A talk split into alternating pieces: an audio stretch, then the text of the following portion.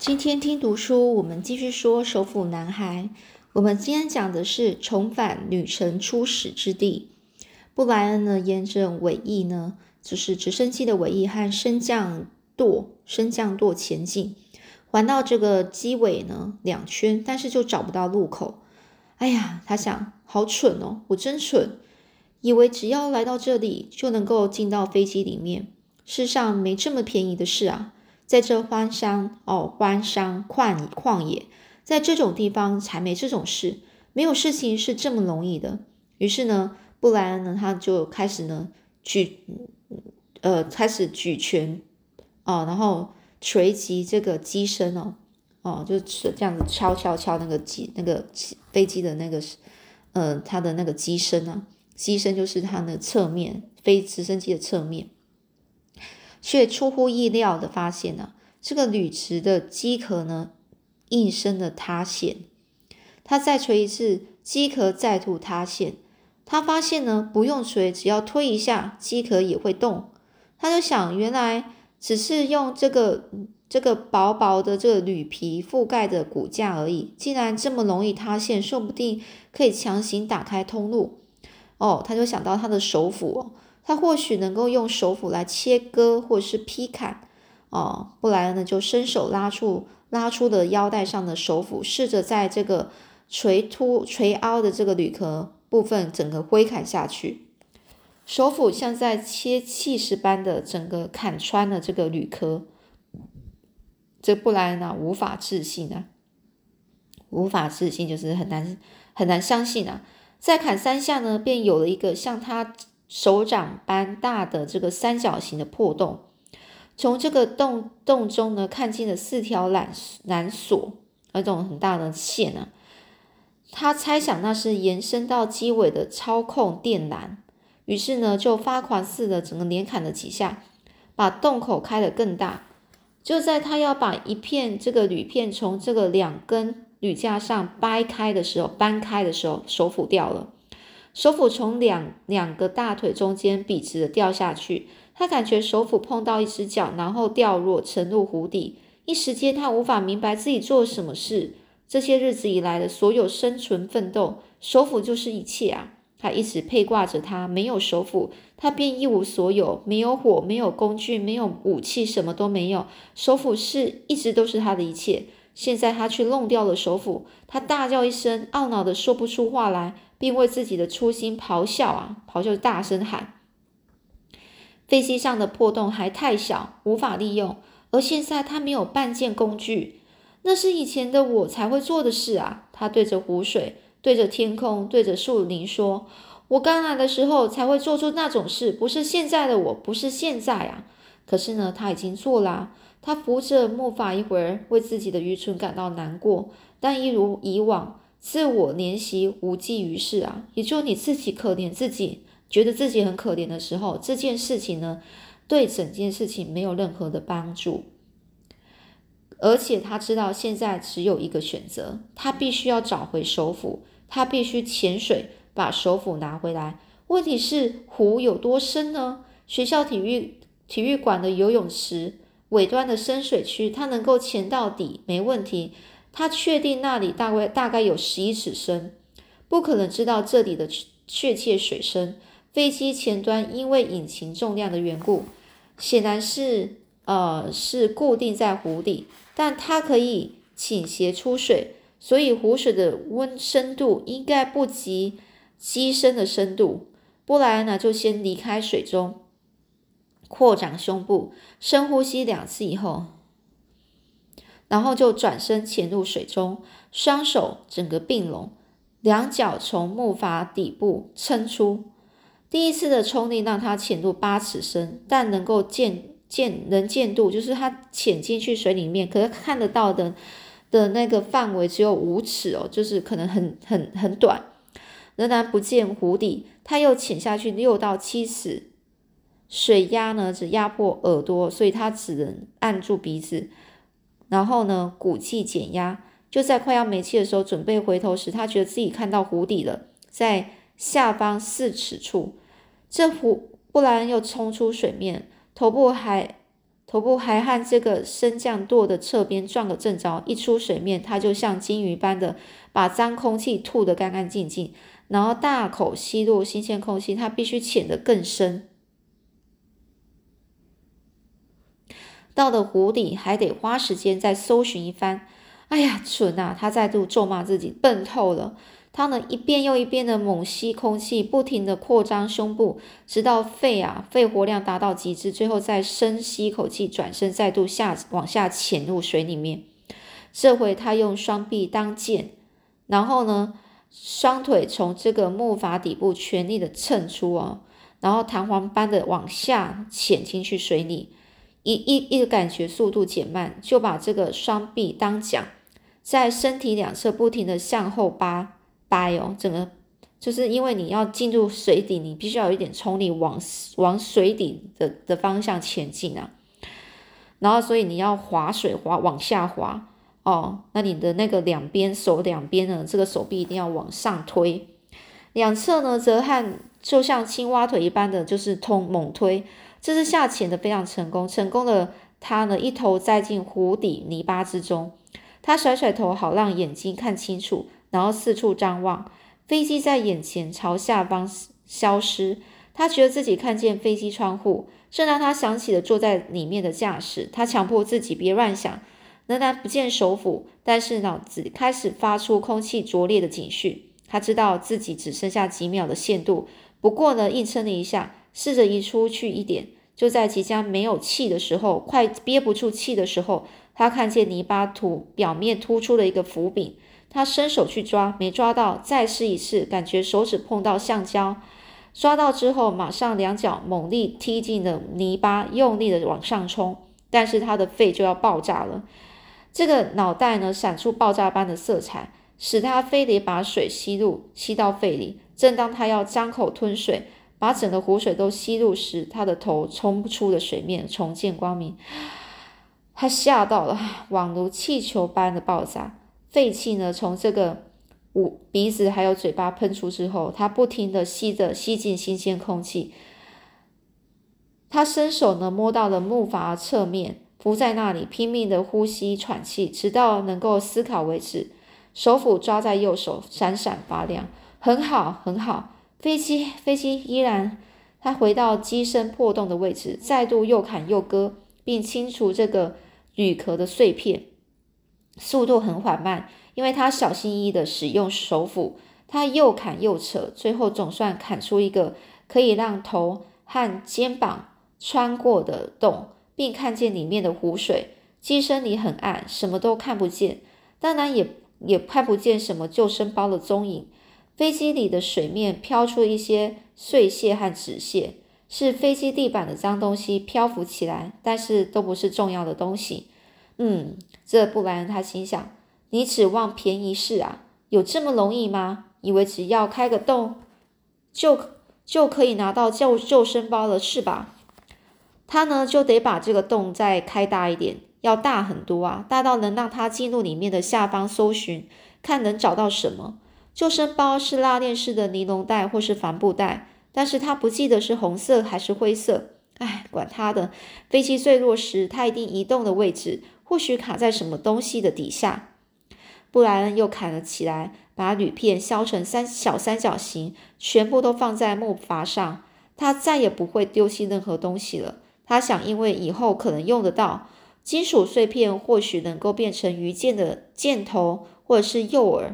完成时，他已经把露在水面上的机身侧边和顶部的壳都清除了，也把这个水面下能够触及的地方割开，形成一个与自己身身体差不多的洞，只是里面又纵横交车着铝架或是钢架，他无法分辨，还有线圈架、电缆线等等，里面杂乱的可怕。但是砍除部分支架后，就有足够的空间让他挤进去。想到要进入飞机里，他有点退缩了一下。万一机尾沉落湖底，他困在里面无法脱身，该怎么办？这是恐怖的念头啊！但又考虑了一下，机尾已经突出两天了，况且他一直在上面又垂又爬的，他都没有沉下去，好像是很稳固的。于是呢，这布莱恩呢就像鳗鱼呢，穿过了电缆还有线圈架，又挤又拉的进入了机尾里面，头部刚好露出水面。这个脚呢，就踩在这个倾斜的地板上。准备好之后，他深吸一口气，两脚顺着地板往下沉，用赤脚去感受一下是否有纤维或是布料，什么都好，但碰到的只是地板。浮起来，再吸一口气，然后伸手利用水里的这线圈线圈架把自己拉到水中。这个两腿呢，持续往下推，是推到几乎碰到前座的椅背。终于在飞机的左侧，他感受到脚碰到了布或是帆布，再浮上来吸气，深呼吸，然后再度抓抓着线圈架，两脚同时用力往下推进，又碰到了，肯定是帆布或是厚的尼龙布。这是他用脚踢了踢，感觉里面有东西，硬的东西。哦，是很是应该是救生包喽。坠机时他往前滑动，所以卡在座位椅背上。并勾到了什么东西，他试着伸手去抓、去拉，但是因为没气了，只好又得浮出水面。肺又充满充满空气后，这个布莱恩呢就拉着线圈架，又快速的往下潜潜进去水里，直到几乎又到达了先前的位置，然后转身头就朝下潜，抓住了那个布布包，是救生包没错。他又拉又扯的，设法松开它。就在袋子松开的同时，布莱恩兴奋的心脏剧烈跳了一下，眼睛也向上看到袋子上方处，从侧窗照进来映射在水里的淡绿色光线。他看见那位驾驶的头部，但已经不再是驾驶的头了，是鱼群啊！布莱恩啊，万万没想到是鱼群哦！这些日子以来一直在吃的鱼，哦，这些鱼呢也要吃东西。这段时间，他们一直在缠着这个驾驶将近两个月，一点一点的咬着吃着，然后只剩下还没有啃完干净的头颅。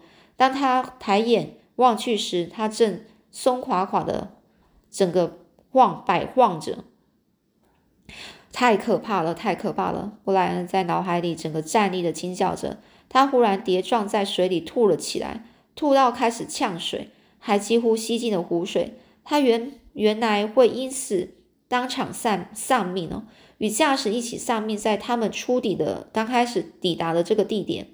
可是他的两腿用力踢动，那是本能啊，恐惧胜过一切。他被他所见到的画面给惊慑住了。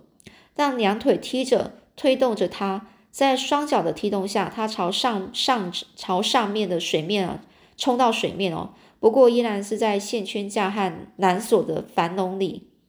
他冲冲出水面，直接撞进了支架，并伸手握住。他就这样吊在机尾，在空气中得到解脱。就这样吊了几几分钟，他边呛边吐，边吐边喘着气，挣扎着要清除脑海中驾驶的影像。那影像啊，缓慢消失。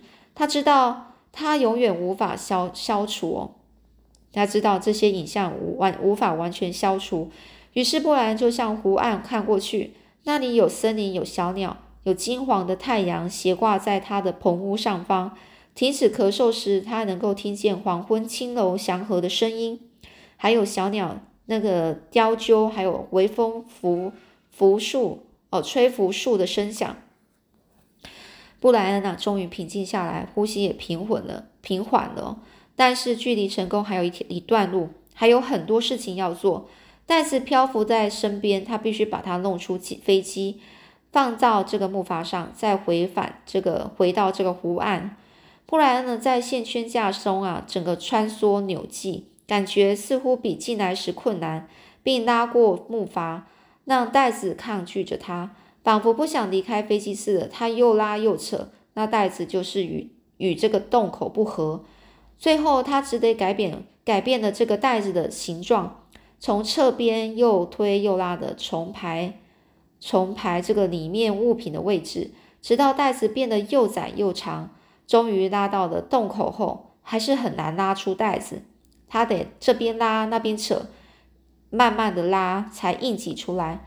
这一切都很花时间，但是他终于取出袋子绑在这个木筏上时，天已经快黑了。整天就在水里这样操劳，布莱恩娜不仅累毙了。而且非常冷，但是他还得把这个木筏推回岸边，有好几次呢，他都觉得自己撑不下去了。多了袋子的重量，似乎每每往前啊，袋子就更重了一些。加上身体越来越虚弱，木筏好像几乎没在动。他又踢又拉又推，以最短路、最短的路线笔直的朝着湖面前进。中途休息好几次，然后一次又一次的冲刺，感觉好像花了一辈子似的。当双脚碰到这湖底的泥巴，可以使这个力啊，使力把这个木筏滑进这个岸边草丛，再碰到整个湖岸时，他已经累得无法站立，只得用爬的。他甚至累到整个这个蚊子啊、蚊群啊，就一就好像是一朵乌灰色的乌云啊，吹袭啊，等下攻击侵袭过来的时候都没有注意到。也就是说，他真的好累。但是布莱恩呢，办到了。他一心只想着他办到了。他转身就坐在湖岸上，双腿双腿呢，只是浸浸在水里，把这个袋子拉上岸后，便展开漫长的拖拉路程。因为他已经无法举起袋子。这个沿岸沿湖沿着湖岸下，哦下，然后返回棚屋呢。他在黑暗中啊，边挥赶的蚊子啊，边拉腿拖拉着，狼仓前行了两个多钟头，将近三个钟头。有时用腿用两腿动，但大多是大多数呢是以膝盖爬行。最后抵达了门口前方的沙地时，他终于倒卧在袋子上睡着了。唉，他终于办到了。这接下来呢是全世界的礼物宝藏。救生包里的物品之丰丰富，叫他难以置信啊！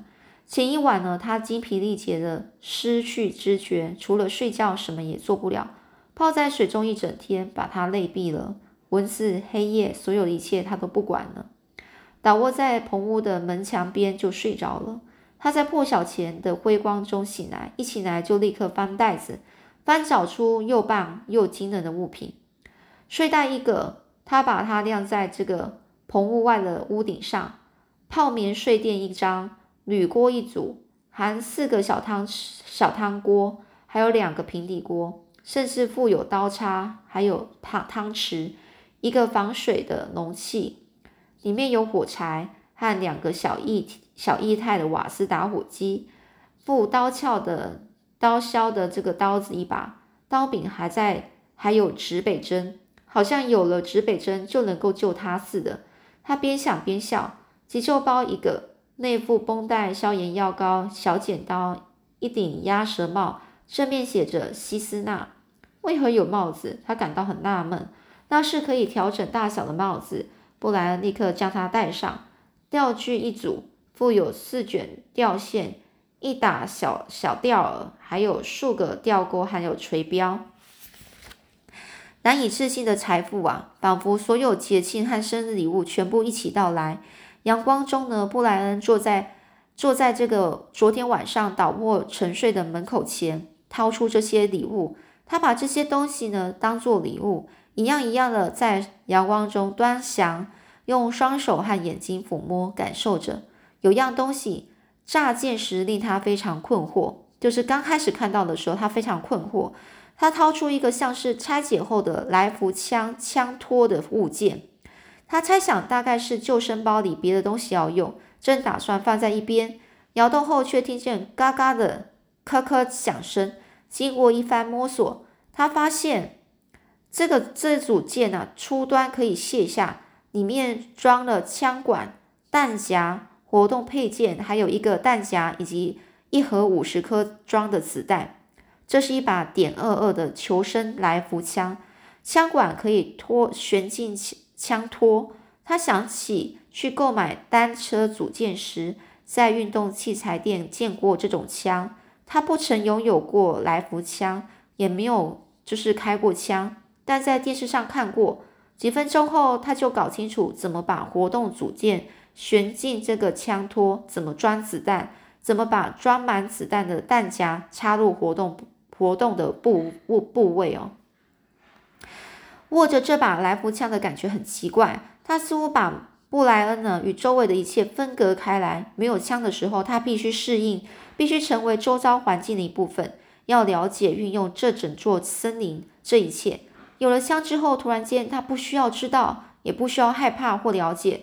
他不需要为了猎捕傻瓜鸟而想尽办法靠近它，不需要知道如果不看着它，并从旁边靠近，他就会呆着不动。这把来福枪改变了他，在拿起枪的那一。那一刻就改变他。布莱恩不确定自己是否喜欢这种改变。他把枪放在一旁，小心的让他呃倚着这个门门墙，然后稍后再来处理这些感受吧。火熄了，他用打火机用一片这个桦树皮、几根小树枝又生了一堆火，心里惊叹着，竟然这么容易的时候，又感觉这打火机似乎从他的似似乎就是。把他呢，就从这个自身的所在，从必须了解的一切分隔开来。有了随手可得的火焰，他不需要知道如何聚拢火星，如何为新的火焰供给财星。哦，那供给财星就是供给那些木材啊，让它更旺盛。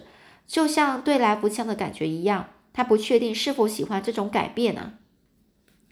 好啦，那我们今天就先讲到这里，我们下次再继续说喽，他的心情喽。